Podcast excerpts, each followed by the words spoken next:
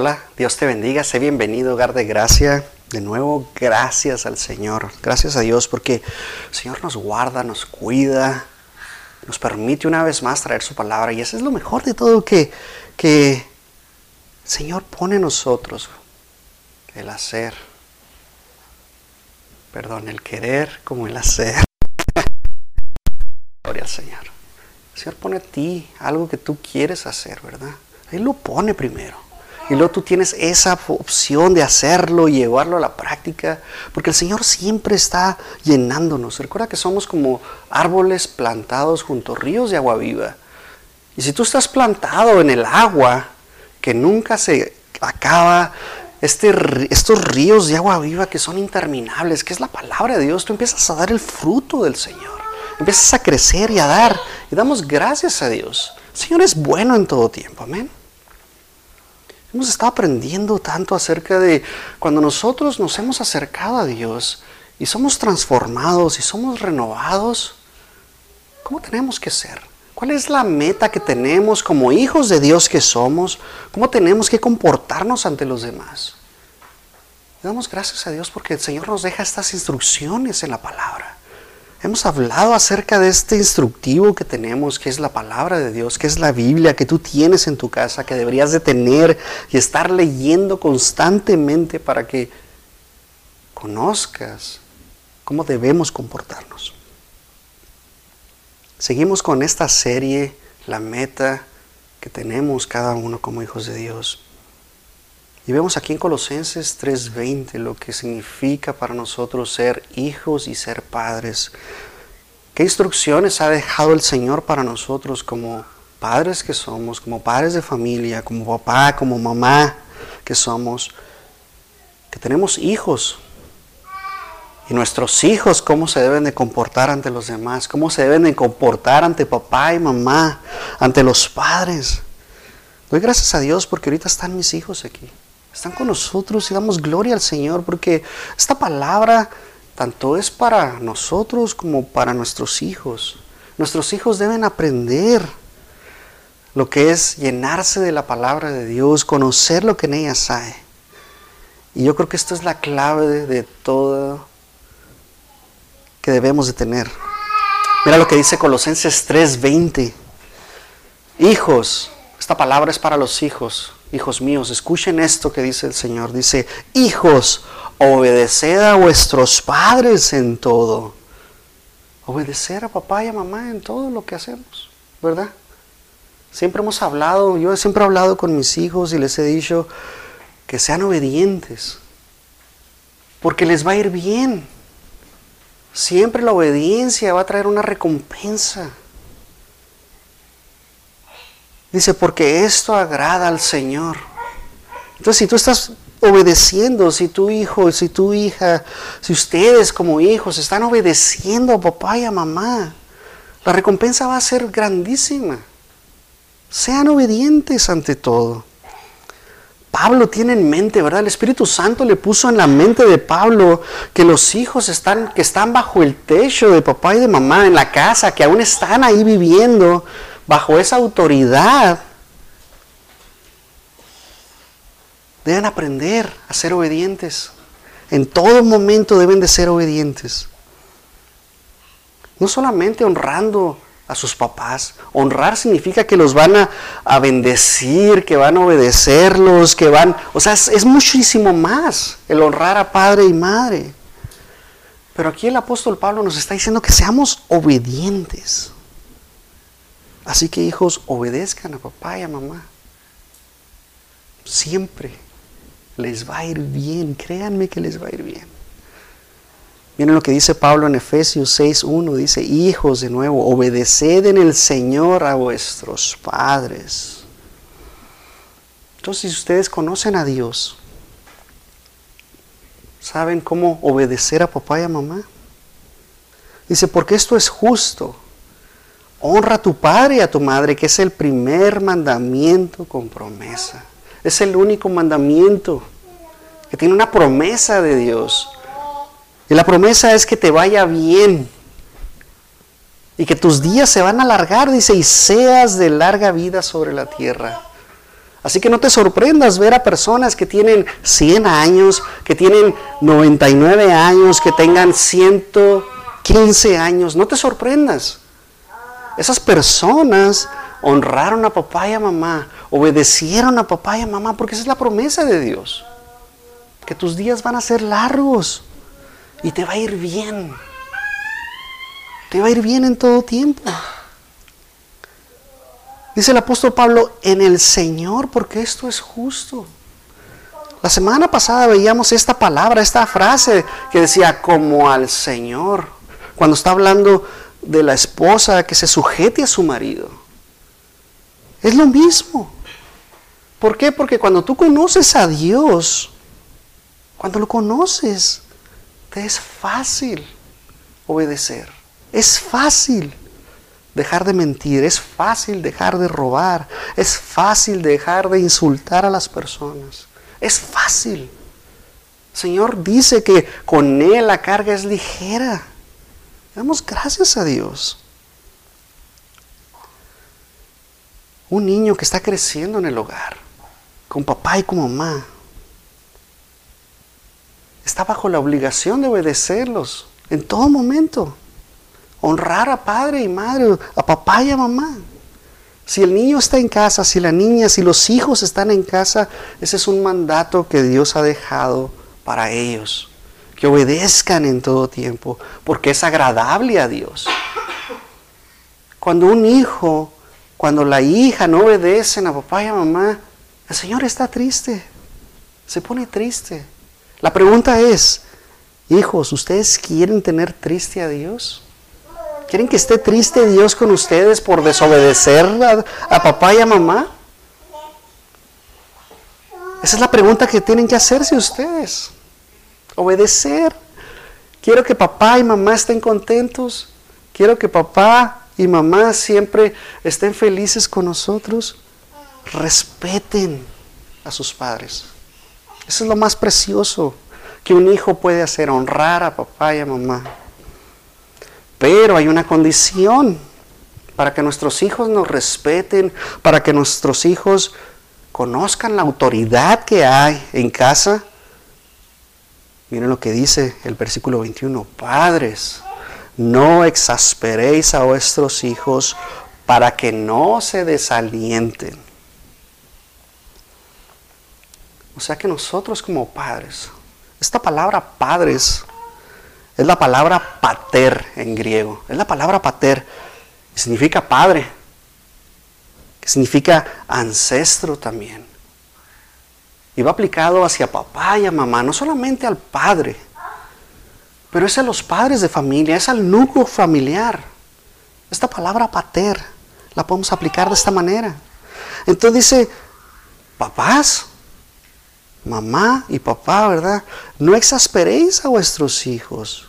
Esta palabra exasperar es la palabra heretizo, que significa provocar a nuestros hijos, airar a nuestros hijos, amargar a nuestros hijos. Entonces, si lo aplicamos de esta manera, dice, papá y mamá, no hagas enojar a tus hijos, no los hagas enojar, para que no se pongan tristes, para que no se desalienten, para que no piensan que no los quieren, que no aman, que sus papás no los aman. Entonces, si nosotros estamos caminando en Dios, porque esa es la voluntad de Dios, que nosotros caminemos en Dios, vamos a tratar de no hacer enojar a nuestros hijos. Eso es lo que el Señor quiere de nosotros. Eso es lo que el Señor quiere que nosotros estemos trabajando día con día. Porque muchas veces somos demasiado duros con nuestros hijos. Muchas veces nuestros hijos pueden pensar que somos muy fuertes con ellos. ¿Por qué siempre me dices a mí y no a los demás? ¿Por qué siempre conmigo es el que me cargas más la mano. ¿Por qué? O sea, nuestros hijos piensan de esa manera. Porque así somos muchas veces nosotros como padres, somos duros con ellos. Y más con el mayor, por ejemplo, porque es el que es el que es más maduro, es el que es el que siente la carga sobre sus hermanos y él piensa que somos más duros con él y la verdad es que en veces sí somos más duros con él. El Señor quiere y está trabajando en nuestras vidas. Y cuando nosotros entendemos eso, que debemos de ser más sensibles, escucharles más, cambiar nuestro tono de voz, cambiar la manera en cómo nos comunicamos. El Señor te está trabajando.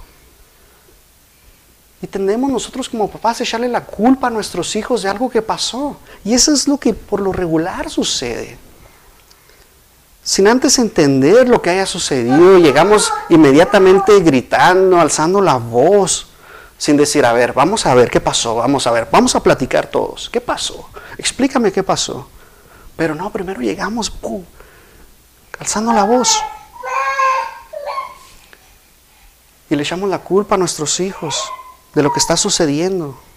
Pablo nos enseña que tenemos que ser sabios, que no provoquemos a nuestros hijos, porque si nosotros llegamos primero con nuestros hijos alzando la voz, ellos van a alzar la voz de la misma manera, ellos se van a comportar de la misma manera como nosotros nos estamos comportando. Obviamente no se van a poner a nuestro mismo nivel porque ellos conocen la autoridad que nosotros tenemos sobre ellos.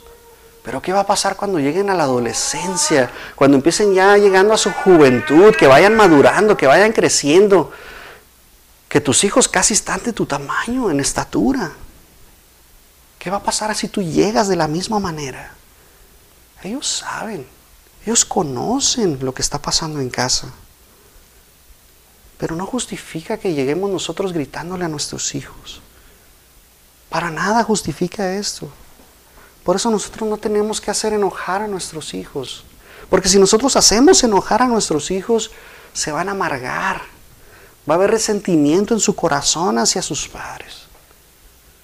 Por esa razón tenemos que cambiar nuestra manera de pensar. Recuerda, Romanos 12.2, cambia tu manera de pensar.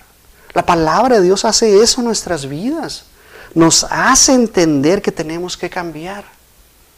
Si tú antes le gritabas o si le sigues gritando a tus hijos y la palabra de Dios te dice, no le grites a, a tus hijos, no los provoques, no los desalientes, no los hagas enojar, no, no exasperes a tus hijos.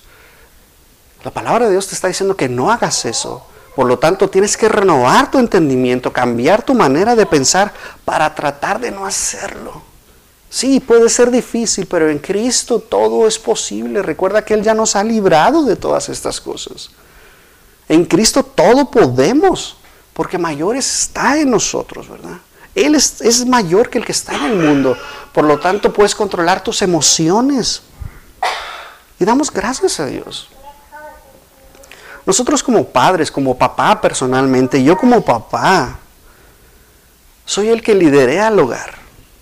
Juntamente con mi esposa, lo veíamos la semana pasada. Los dos somos uno y los dos estamos trabajando en nuestro hogar para que tengamos esa armonía de hogar. Y nuestros hijos deben entender que los dos somos iguales. Así que mamá, si tú dices, vas a ver, cuando llegue tu papá le voy a decir todo lo que hiciste para que él te, te corrija. No, no, no es así. Entre los dos, ¿verdad? Ella tiene la autoridad tanto como tú que estás, por ejemplo, trabajando y, si mamá está en casa, pues ella tiene la autoridad. No hagas al logro, ¿verdad? Al papá no lo hagas el logro de la familia. Los dos, los dos tienen la misma autoridad y damos gracias a Dios. Somos uno. Esa es la palabra de Dios. Ya no son dos, sino uno. Lo vemos en Mateo. El Señor nos habla y nos dice que somos, los, que somos uno solo. Dice el Señor para que no se desalienten. ¿Tú te has preguntado a lo mejor por qué tus hijos se han apartado de los caminos de Dios? ¿Por qué se han ido de la casa tus hijos? ¿Por qué te hablan de esta manera? ¿Por qué? Y yo creo que muchos padres se van a estar preguntando, ¿por qué? Si yo amo a Dios, ¿por qué mi hijo se alejó? ¿Por qué mi hijo me habla de esta manera? ¿Por qué mi hijo ni siquiera me habla por teléfono? ¿Por qué? ¿Por qué mi hija se fue con el primer, la primera persona que encontró? ¿Por qué? ¿Por qué? No desalentemos a nuestros hijos, apoyémoslos. Ellos tienen ideas maravillosas, ellos en su inocencia tienen ideas en las cuales podemos ayudarles podemos aportar en sus vidas. ¿Por qué? Porque están bajo nuestra crianza. Y si nosotros les mostramos qué tan precioso es seguir a Dios, pues ellos van a seguir a Dios. Amén. Si tú le enseñas a tus hijos que es mejor quedarte a ver el fútbol, tus hijos se van a quedar a ver el fútbol. Si tú les enseñas a tus hijos a leer la Biblia, a tener música que edifica, tus hijos van a tener música que edifica. Tus hijos van a amar a sus, a sus hijos, porque tú estás amando a tus hijos. Tenemos que enseñarles a nuestros hijos que también es feliz estar en el hogar, pero también hay obligaciones, hay instrucciones que nuestros hijos tienen que seguir, hay ordenanzas que ellos tienen que seguir. Tienen, tienen que aprender a obedecer todo. Tienen que aprender a obedecer, mis hijos.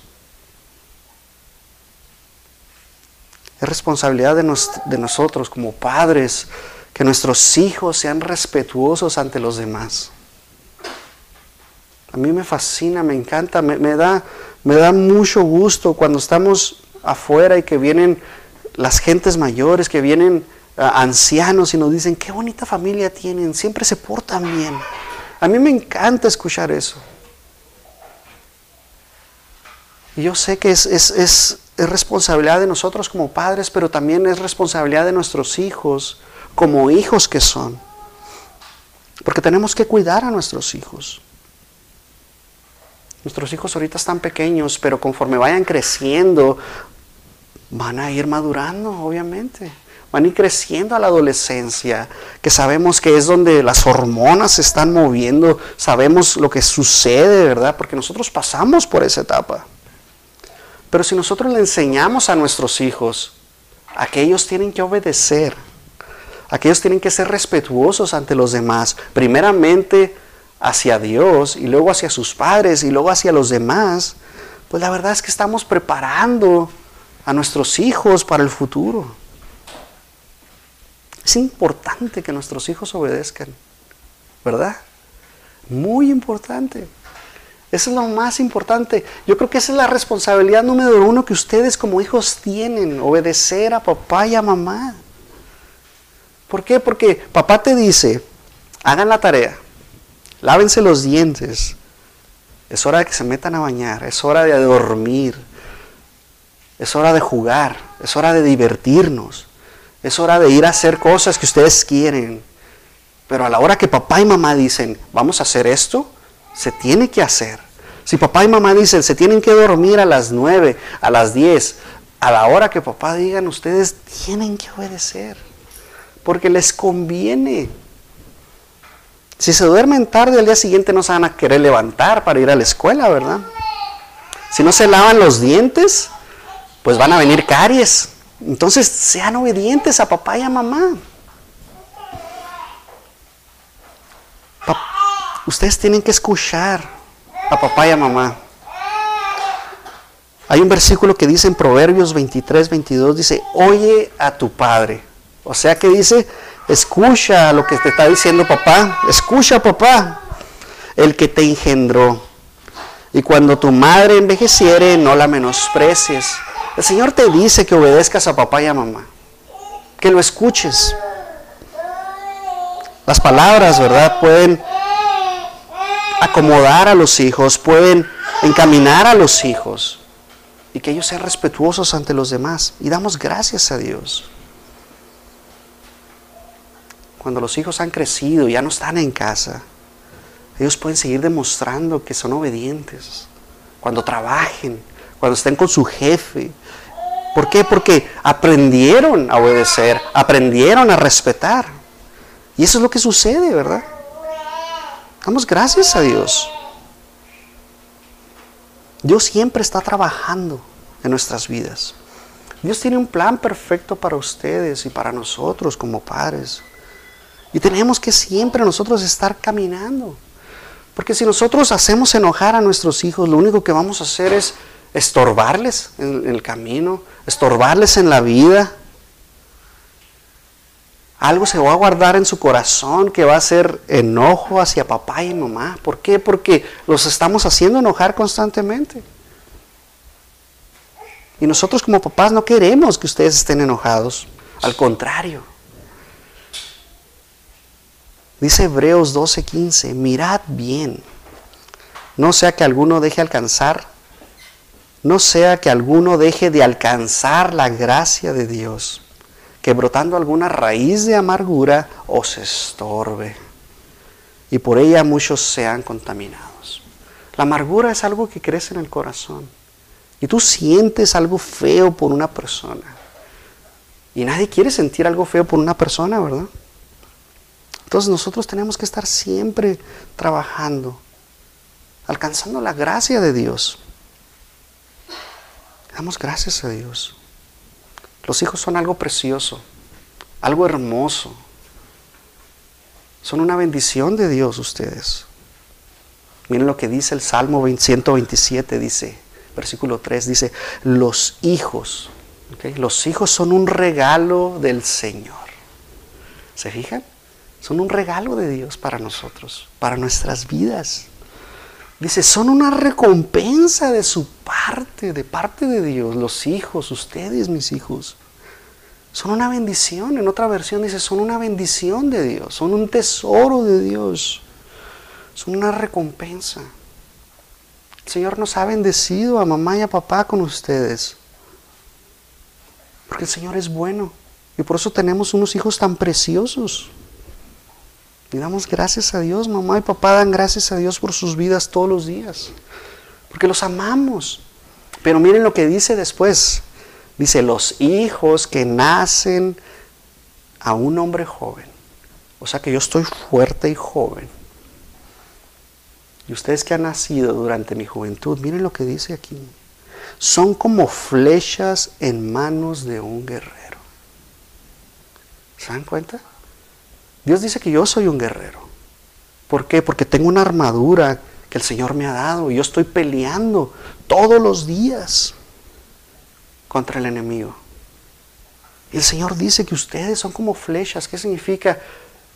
Que están listos para la guerra que estamos listos para ir a pelear. Dice la siguiente parte, dice que feliz es el hombre, qué feliz es el hombre que tiene su aljaba llena de ellos. Y la aljaba es el hogar. Yo soy feliz porque tengo a mis hijos, está llena mi casa de hijos. Aunque hacen ruido, aunque se la pasan brincando, se la pasan peleando, se la pasan riéndose, se la pasan llorando, de todas cosas. Yo soy feliz. Mamá es feliz. Aunque a veces digamos, ¿para qué tuvimos tantos? Pero la verdad es que somos felices con ustedes. El Señor nos ha recompensado. Damos gracias a Dios. Tenemos unos hijos preciosos. El Señor nos ha bendecido. Es una recompensa que el Señor nos ha dado. Y solamente es por su gracia y su misericordia que el Señor nos ha bendecido de esta manera. Hijos, tenemos que instruirlos, tenemos que corregirlos, tenemos que guiarlos. Y el Señor nos ha dado esa autoridad para corregirles. No se enojen cuando nosotros los queremos corregir. Conforme ustedes van creciendo, tenemos que corregirlos de una manera diferente. Así nos dice el Señor, ¿verdad? Porque qué bonitos son nuestros hijos cuando están bebés. Es como los cachorritos, ¿verdad? Que tú tienes un perrito, qué bonito se ve. Pero conforme va creciendo ya no está tan bonito, ¿verdad? Ya son diferentes. Entonces, ustedes están preciosos cuando los tenemos aquí, pero conforme van creciendo yo ya no los puedo cargar. Entonces digo, ay, qué pesado estás, ya estás muy grandote. Ya casi me alcanzan mis hijos. Entonces, gracias a Dios. Y tenemos que corregirles. Aunque piensen nosotros que somos malos, la verdad es que la obediencia tiene que ser primero. Y por eso hay corrección después de, de haber desobedecido. Yo sé que a nadie le gusta que lo corrijan, pero es importante porque nos enseña a obedecer. Aprendemos de todos nuestros errores. Y por eso tenemos que corregirlos.